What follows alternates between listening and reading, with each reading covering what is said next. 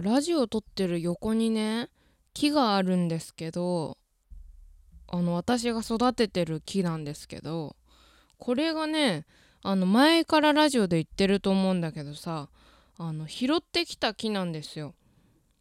母が。でこのなんか最近愛情をかけて育てすぎてあのちょっと大きさが大きくなりまくってずっと止まんなくてほんと次々と新しい葉っぱがさ出てきてであのすごい大きさになってるんですよね。すごい当初より。でちょっとあのすごいもう起きたらさ頭の上に顔の上に葉っぱがこう青々しく伸びていてちょっと怖くてですね。あでも非常に可愛いんだけどちょっと名前を知らないので調べますね。一緒に調べてください。えー、あわかりました。えっとフィカス・アルティッシマ。なんだそれは。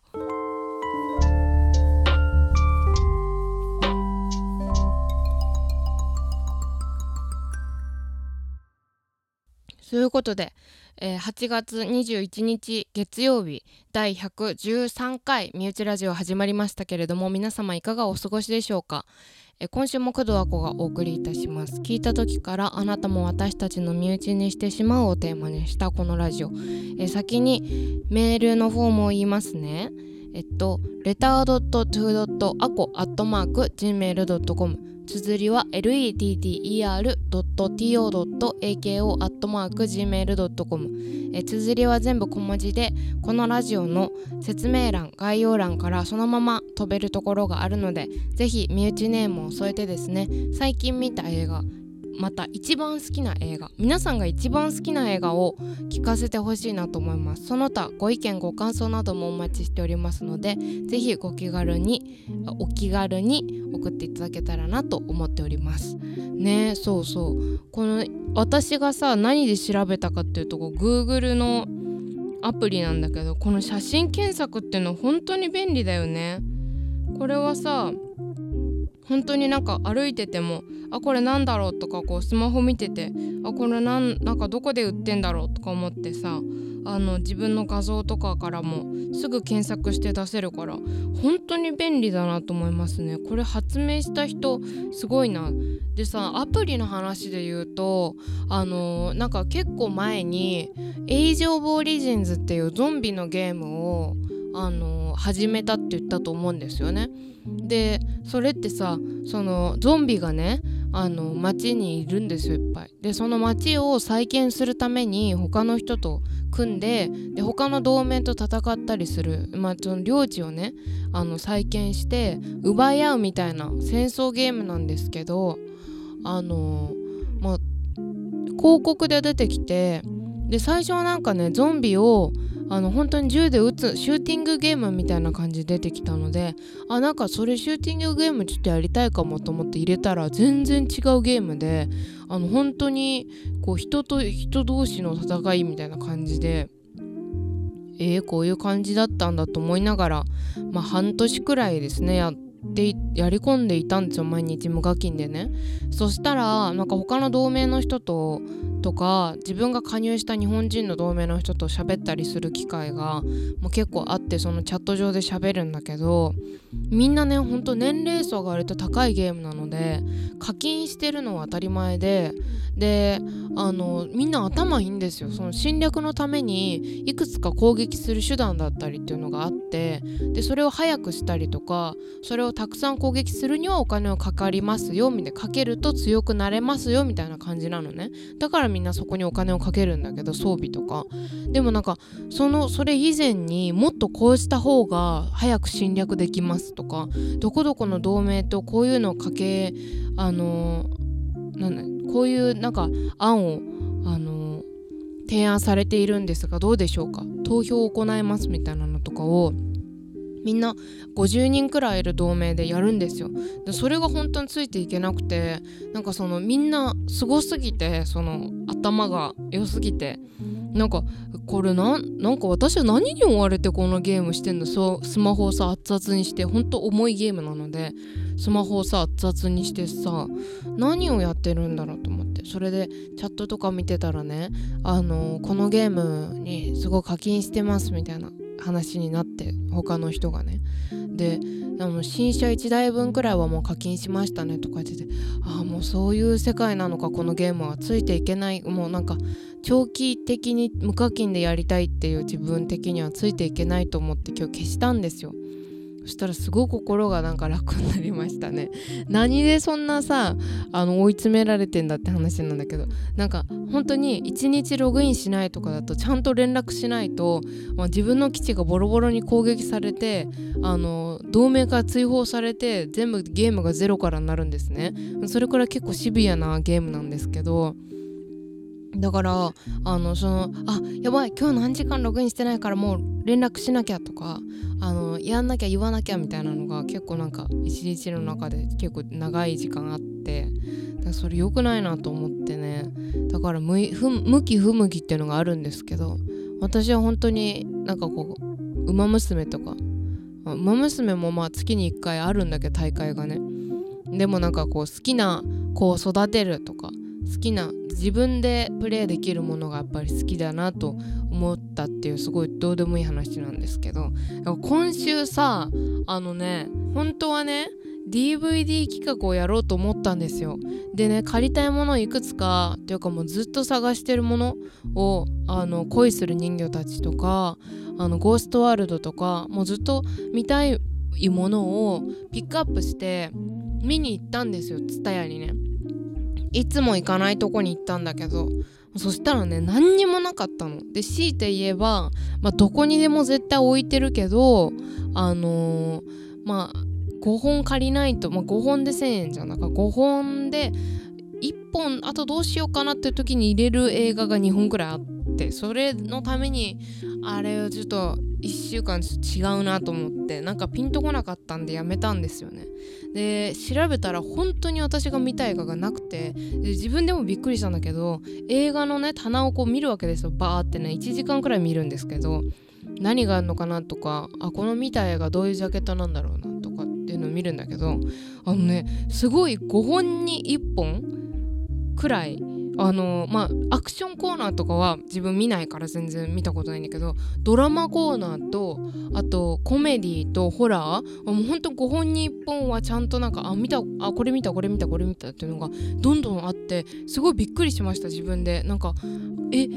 こんなに見てるんだと思ってすごい嬉しくなりましたねでなんか今週は特に映画をねすごい映画 HP が高かったあの時だったのですごい映画をも見たいっていう感じで1日2本見てたんですけどあのあいよいよあれを見たんですよ「ゴッドファーザー」を。ゴッドファーザー私ずっと見てなくてでなんかねあのフランシス・フォード・コッポラは地獄の黙示録だけ見たことあるんだけどもう本当に感動してもうソフィア・コッポラはあの1本以外全部見たんですけどあのーそのお父さんの方は1本しか見ていなくて映画界の巨匠ですがもうなんかなんだろうすごいこう見ること自体に憧れがあるっていうかサブスクとか全然あるんだけどこう見るっていうことにすごいイベントな感じがするっていうかだからあのあんまりこうスッとあそういえば見ようみたいな感じで見れなくてでそそんなとこにでそそそってなっちゃったんだけどそんなところに私のいつもお世話になってる NHK プレミアムがですねあの毎日毎日ほぼ毎日あの1時昼の1時か夜の9時に映画を放送しているんですがあのそれでやるっていうことになってですねうわー今日ゴッドファーザーやるじゃんと思ってうわ見るかと思って見たんですよね。で結構2時間以上あってでパート23ってあってで連日3日間放送だったんで1時までに全部やることを済ませて1時になったらもう待機してでそれも1日がもう終わるわけじゃん。夕方までさかかるわけだからもう1日終わっていいようにもう全部やってもうちゃんとなんかコンビニでアイスとか買ってきてあの映画の楽しい環境づくりっていうのにこだわってですねあの見たんですけどもうなんか単純な感想で言うと私は普段からマフィア映画とかってあんまりあのいいなと思ったことなくって、まあ、ヤクザものとか見るは見るんですけど漫画とかヤンキー漫画とかあのよく学童に行ってたのでそそれしか置いてないみたいなあったのでそれでなんか読んだりしてたんだけど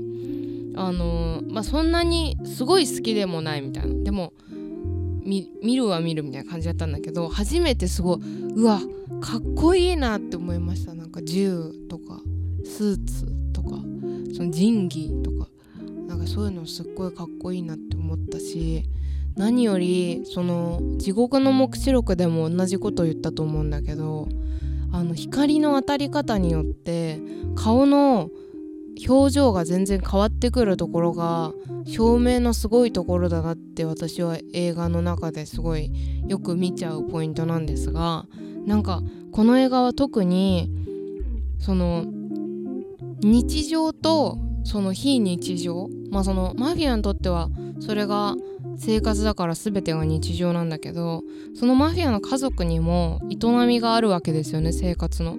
ですごく家族を大切にするんですよ特に子供をね。で子供と家族大事にして一番最初のシーンなんか娘が結婚するその結婚式のパーティーが開かれているんですがそこのえっとシチリア島シチリアで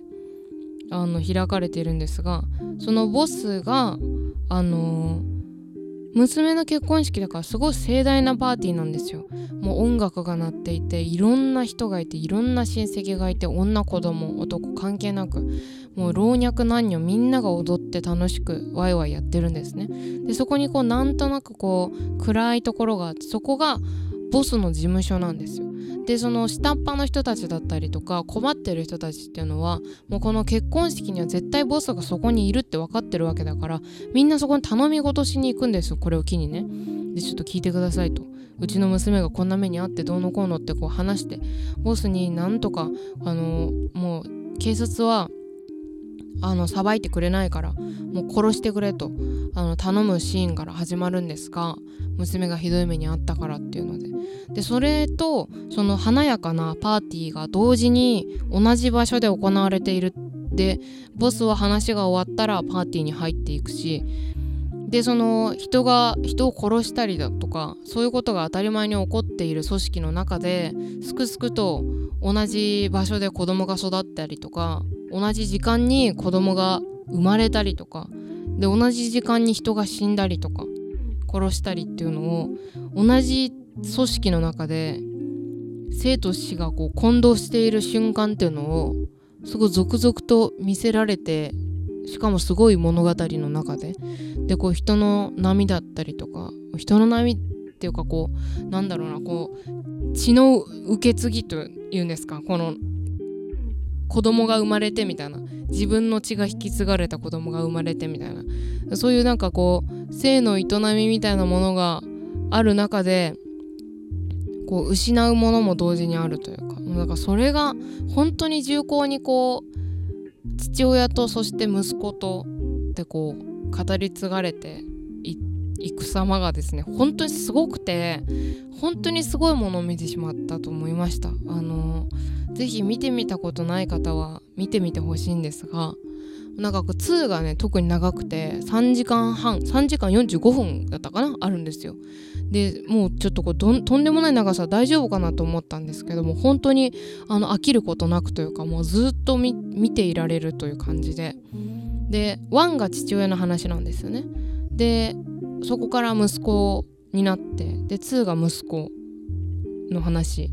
になってで3がその息子から息子っていう話になるんですね。でそういうふうにこう受け継がれていく物語なんですがその中で女の人まあ自分の愛した女の人との関わり合いだったりとかそのマフィアとの組織を守るために犠牲にしなければならないものだったりとか失っていくものだったりとかなんかその幸せを感じる瞬間だったりとか友情だったりとかっていうのがそのマフィアの生活の中で全部行われる。その人物としてじゃなくてもうマフィアとしてみたいな感じそれが本当にかっこよかったですね。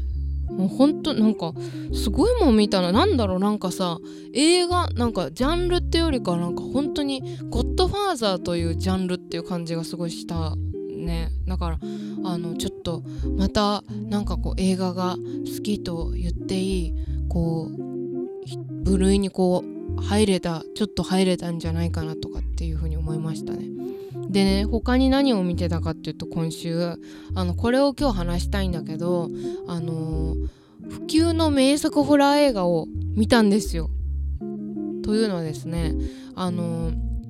まあ、今は本当にいろんな多岐にわたるホラー映画あると思うんですが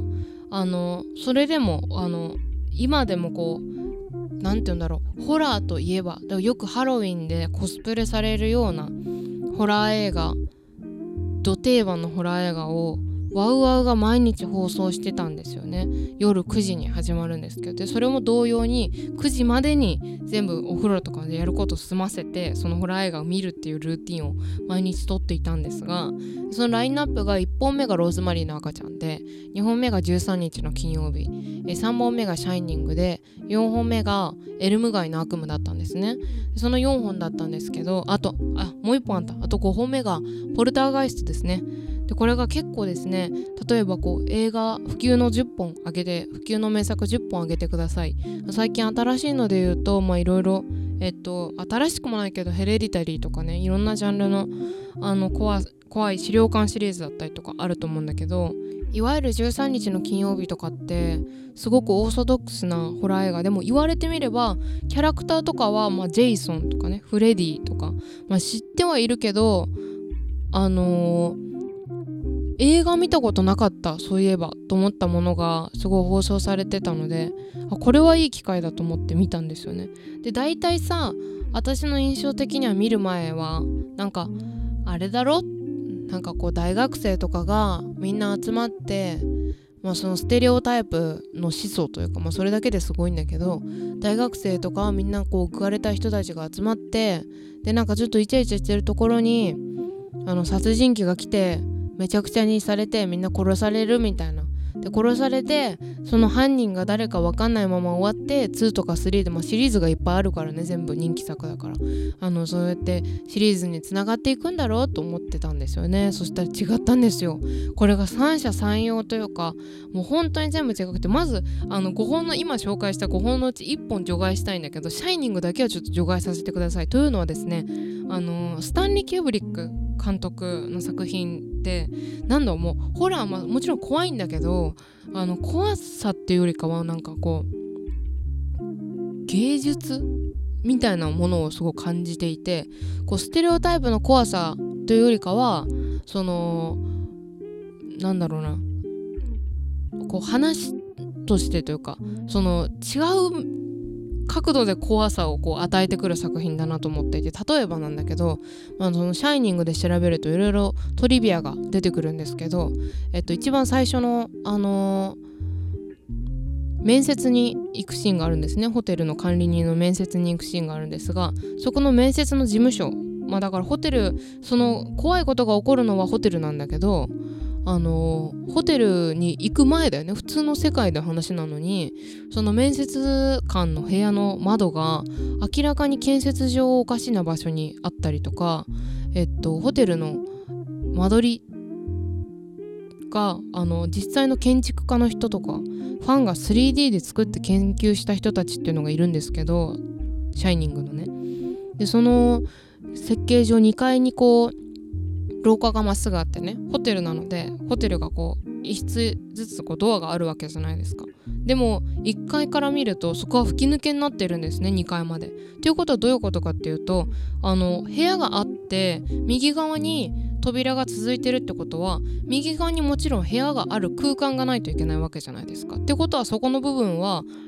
えっと1階から見たら天井なわけじゃん部屋だから真上は。でもそこにある場所部屋があるはずの場所が全部吹き抜けになってるんですよ。ってことはそのドアはどこにつながってるのかとかあとその非常階段のあの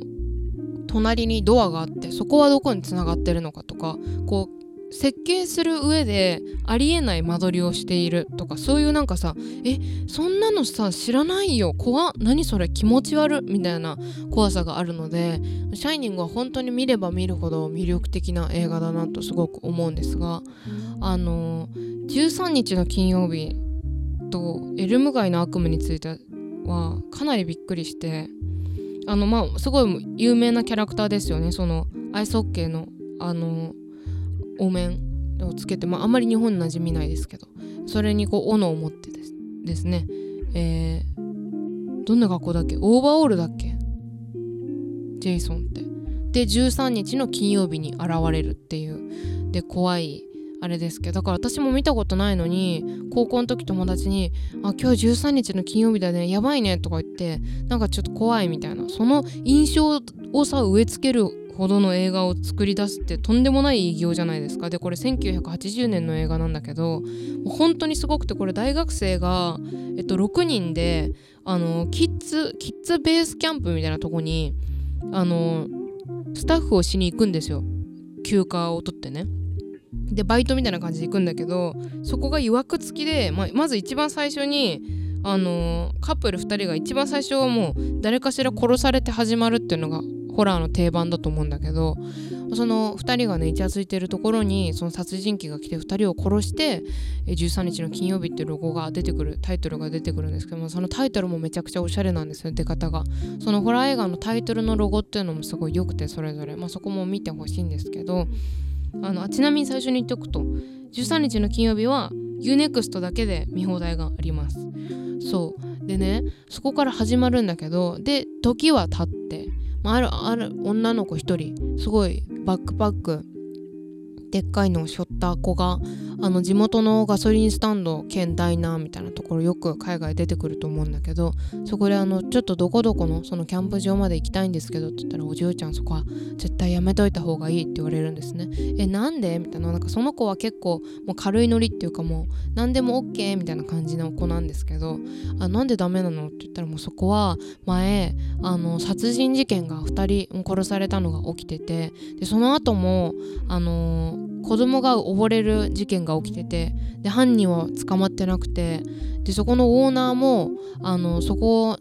何千ドルってかけて修復しようとしたけどもう全然ダメで町の変わり者だしもうおかしいやつだから本当に行かない方がいいって言われるんですね。で大丈夫大丈夫みたいな感じで行く。もうそこからもうさやばいじゃん。絶対その子は死ぬわけ。まあ案の定死ぬんだけどその子は。でも絶対あこの子殺されるなってあるじゃんそういうムーブって、まあ、そういうムーブがもう分かりやすいところがたくさんあるっていうのも本当に魅力的な場所なんですが。でその6人でね男女泊まるんですよ。でもなんかヒッピーの格好とかして裸で走り回ったりしてでなんかこう警察が来てねこうお前ら薬物やってるコカインやってるんだろうみたいな違うよ大麻だよみたいなことあるんですけど、まあ、そういうのやりつつやっていくとなんかどんどん一人ずつねケビン・ベーコンだったり結構主要人物が、消えていくんですけどその消え方っていうのが割と凝っていてそのログハウスがたくさんあるんですね。でそれぞれログハウスに泊まってるんですけどなんかあのー1人ずつ殺されていくっていう単純明快な作りではなくてあの殺される前に例えばヘビがログハウスに出た。で女の子がキャーって騒いでいるっていうところに男の子が来てナタ包丁で平気にヘビをあの輪切りに切り刻む男の子がいたりとか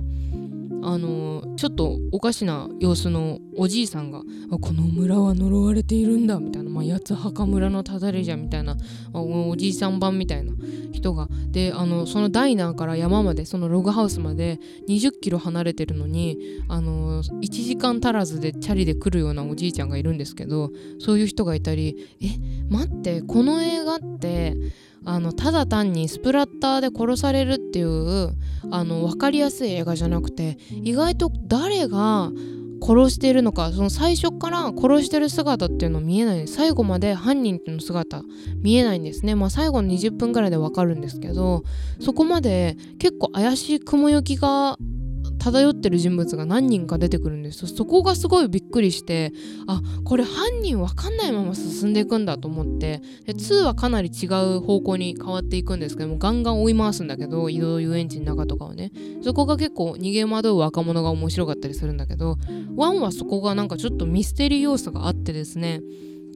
なんかへえそうなんだってそこは割と意外で。でどんどんね結構グロテスク度で言ったら星5が入っちゃうレベルだったらうーんと星あ待ってちょ 5, 5で吐くはちょっとやりすぎだな。星5で見るのを中断するレベルで気持ち悪い。もう話どうこうじゃない。もう見るのをやめたいっていうレベルだったら、えっと、この映画のグロサドで言ったらね2人によっては2でびっくり度で言ったら 4, 4くらいだと思います。なんか音でびっくりさせるっていうのもそうだし場面展開的にもこうびっくりさせるものがある。でも、まあ、音びっくり系ではあるかな。その不気味さで怖いっていうよりかは。だからその見てて楽しいしあのすごいいろんな魅力があって。で本当ねあのこれ言いたくないみんなに見てほしいから言わないんだけど本当にね犯人のばらし方が意外なんですよであのすごいあの展開になっていくんですよねで本当最後があの私一番、えっと、怖かったホラー映画で言ったら、えっと、韓国のコンジアムっていうホラー映画が自分的に一番怖かったんですけど、えっと、英語圏で言って一番怖かったのはキャリーなんですよ。であのそのキャリーと同じくらい怖いシーンがあったんですよそのこの映画にね。こんな怖いと思ってなくて最後の最後で。だから本当にちょっと母親と見てたんですけどもうえってこうなんかその場場があの静まり返った本当になんだなんだろうこう映画の手法今はさ CG とか例えば「イット!」とか見たらあの新旧見たらわかるけど新しい方ってもう殺人鬼動向っていうよりかもこれは人なのかモンスターなのかわかんないくらい結構 CG がいっぱい使われていてもうなんか牙がいっぱい生えてたりとか意味わかんない方向に飛んでると思うんですけどなんかこの時代の映画ってもうどうしようもない部分をどうにか工夫して怖くしないといけないわけじゃん。本当はこうしたいけどあのー撮影上の工夫でできないからこうするみたいな。その辺が楽しめるところがすごく良くて。でスマホとかこう盗聴されてる危険性があるとかさそういうこう複雑な面にも持っていけないわけじゃん。時代的に。だそこもすごい見やすくて好きなんですけどそこですごいどう頑張るかっていうところをふんだんに使われている感じがすごく魅力的で。でなんかこうあの肉体的な戦いみたいなところもあってですねすごい良かったのであの、まあ、そこまで褒めるほどじゃないだろうっていう方ももちろん見た方の中にはいると思うんですがあの非常にあの楽しかったです。で95分っていう尺も良かったんです。でねこれは良かったんですけど次の日ポルターガイストの放送があったんですね。でこれはスティーブン・スピルバーグがえ脚本総指揮を取っている、えー、超有名映画。でこれもなんかよく映画のその名作みたいなホラー映画の名作みたいなのを検索すると大体これが入ってて、まあ、どんななんだろうなと思って、まあ、有名なシーンで言うと砂嵐がすごい印象的な砂嵐がもうよく出てくるんですけど女の子がちっちゃい女の子がですねその砂嵐が映ってるあのテレビに手を合わせてその女の子の髪の毛がねすごい毛羽立ってあの光に照らされてるっていうシーンがすごく有名だと思うんですがそれだけ知ってる状態で見たんですね。でまあ超常現象的なことが家でめっちゃ起こるっていう映画なんですけどその原因は何なのかっていうところが結構最終的な行き場というかちゃんとそれがわかるんですね。なのでこれなかなりお盆にぴったりの内容っていうかあの本当に死んだ人をあのちゃんと弔わないといけないよっていう内容なんですけどあのスピルバーグなのですごいファンタジー要素が強すぎてびっくりするっていうよりかはなんかこうさっきの13日の金曜日とかはびっくりしろ怖がれみたいな感じのあの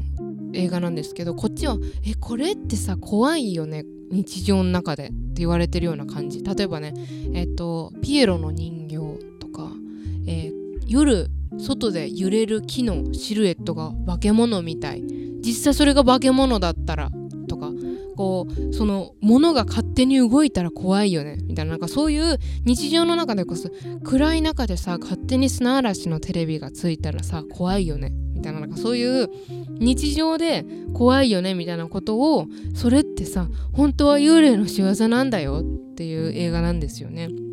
なんかそれがすごいファンタジー要素が強すぎてあの怖くない単純にでそれなのでしかもなんかちょっとダラダラしてるんですよ。で今なら多分問題になってると思うんだけどその昔さポケモンですごいサブリミナルっていうかピカピカする映像が多すぎてあの子供が何人も倒れて運ばれた事件があったと思うんですけどそっからさその後テレビであのテレビからよく離れて明るいところで見てくださいねみたいなこうあの注意書きがなされるようになったっていう事件があったと思うんですけど。それ以前に作られた映画なのでね本当にチカチカがひどい。もう本当にねあのこうチカチカも恐怖演出の一つなんだけどこうテレビをねピカピカさせてもうそれがなんですよ深い深い指数がちょっと高すぎて本当に見んのやめたかったんだけどどうしてもそのポルターガイストが起こる理由っていうのを知りたかったのとあとこれあの兄弟が3人いる5人家族の話なんですけどあの母親が非常にタフであのこれホラー映画において結構その母親のキャラクター像とか主人公のキャラクター像ってすごい大事だと思うんですけど母親がポルターガイストが起きて怖い子供を守らなきゃとかいう感じじゃなくてちょっとなんか例えば椅子が勝手に動くとかいうのを目撃したら旦那さん呼んでちょっと今から起こること見てほしいんだけどみたいな。ちょっと目閉じて置いてみたいな。で開けたら椅子が違う場所に動いてる。見た？今の。ポルターガイストをちょっと楽しむぜみたいな感じのお母さんなんですよね。そのお母さんがどうなるのかとかもすごいあの気になったのでちょっと気になる要素がすごい多くてあと家具とか服とか色合いがやっぱちょっと ET っぽいっていうかやっぱスピルワーグっぽいのであの全体的に可愛いんですよね。なのでそのあのー可愛さだったりとかちょっと気になる要素が多かったので最後まで見たんですがあのホラー映画として見るにはかなり物足りないんですけどスピルバーグの作品として見るんだったらかなり楽しいのかなと思いましたね。なのであのちょっとグロテスクなシーンは1箇所だけあるんだけどでもグロイドで言ったら全然星1もいかないくらいだと思うのであのぜひこれはちょっとあのちっちゃい子でも見れるんじゃないかなっていうふうに思いましたね。まあただチカチカするので本当にマジで部屋明るくした方がいい。あとね2時間は長い。それちょっと思いました。95分90分くらいがやっぱホラー映画的にはあの私はベストかなと思います。でねあのさっき一番最初話した13日の金曜日も良かったんだけど私が一番良かったこの最近見たホラー映画の中でっていうかもう今年見たホラー映画の中で一番最近マリグナントとかさすごいあのあの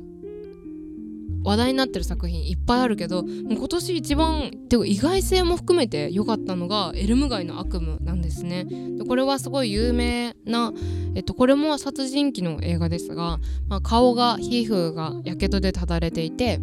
え黒いハットに、えっと、緑と赤のしましまのセーターを着て、えー、手袋に先っちょに鍵爪がついた特徴的な武器を持つですね。人の夢に出てきて現実に干渉するタイプの非常に厄介な殺人鬼の話なんですが、まあ、このエルム街っていう街でねあの童謡みたいなのがあるんですよ。で子供たちが縄跳び飛ぶ時とかに歌う歌があってでそれがこうなんかフレディが来るぞみたいな。でまず家の鍵を閉めろ。3つ目に、えー、十字架を握りしめ4つ目にみたいなそういう数え歌みたいなのがあるんですよね。でそれが高校生の子たちの、えー、4人の男女2人のね4人に、えー、襲いかかるそのフレディの悪夢が襲いかかるっていう話でで一番最初の子は案の定すぐ殺されるんですけどその一番最初に殺された子って大抵出てこないと思うんだけどその4人グループが結構絆が強いというかあの関係性が最初からどんどん進むんですよね。2人はカップルなんだけどもう2人はまカップルになりそうでならない、まあ、その男の子の1人がジョニー・デップなんですけどジョニー・デップもまだ声がすごい高くてあの今のこう何て言うんだろうかっこいいちょっと経った後のギルバート・グレープあたりのジョニー・デップよりはだいぶ若くてえこれジョニー・デップっていうくらいあのかなりなんかなんだろうまだいけてないんですよねジョニー・デップが。なんかそれこそこもかなりレアなんですけど。面白くて。であのその4人がいてそのグループの中の1人の女の子が最初夢にうなされて、えー、フレディに追いかけられてであの鍵爪で服をこう切り裂かれるんですね。でそれでバッて目が覚めるんだけど起きると自分の着てるパジャマが裂かれてるんですよ。でそれでお母さんに怒られるんだけど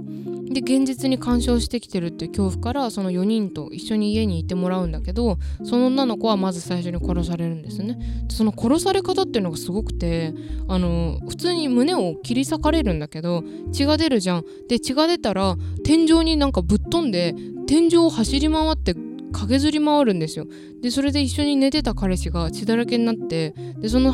彼氏が殺したんだろうって言って捕まるんだけどそのグループの中のもう一人の女の子がフレディと戦うっていう話なんですよ。その子がねすごい護身術の勉強をしたりあの父親が刑事なんだけどそれをふんだんに生かそうとしたり母親がアルコール中毒であのうまくいってなかったり結構いろいろイレギュラーな設定がかなり面白かったのでもうこれはなんか多くを語らずとも是非見てみてほしい映画だなと思いました。今日はちょっと長すぎるんだけどあのちょっと今日はこれでおしまいにするんだけどでもこのエルム街の悪夢かなり良かったのであのぜひ見てみてほしいなと思います。2点3点するしグロさで言ったら結構星4くらい。人によってはこう虫もあれば血もあれば、えー、びっくり演出もあれば爪なのでなんかこう黒板をキーってやるような音が嫌だったりする人にはかなり不快指数が高い映画だと思うんですがでも結構話的に本当に面白くて最後の終わり方も2がある感じで終わらないのがすごく良かったのでもうぜひ見たことない人はね見てみてほしい、まあ、隠れたというかすごい名作だなと思ったのでこれ UNEXT のみで見放題があるんですがぜひ1をね見てみてほしいなと思いました。引き続き23も見てみたいなと思います。という感じでまたホラー映画の話になっちゃったんですが皆さんもあのまだ残暑が続きますがあのぜひ見てみてはいかがでしょうか？ということでですね、えー、今週はこんな感じなんですけどもまた来週この時間にお会いしましょう。ちょっと駆け抜けてしまいましたね。それではお相手は工藤和子でした。バイバーイ。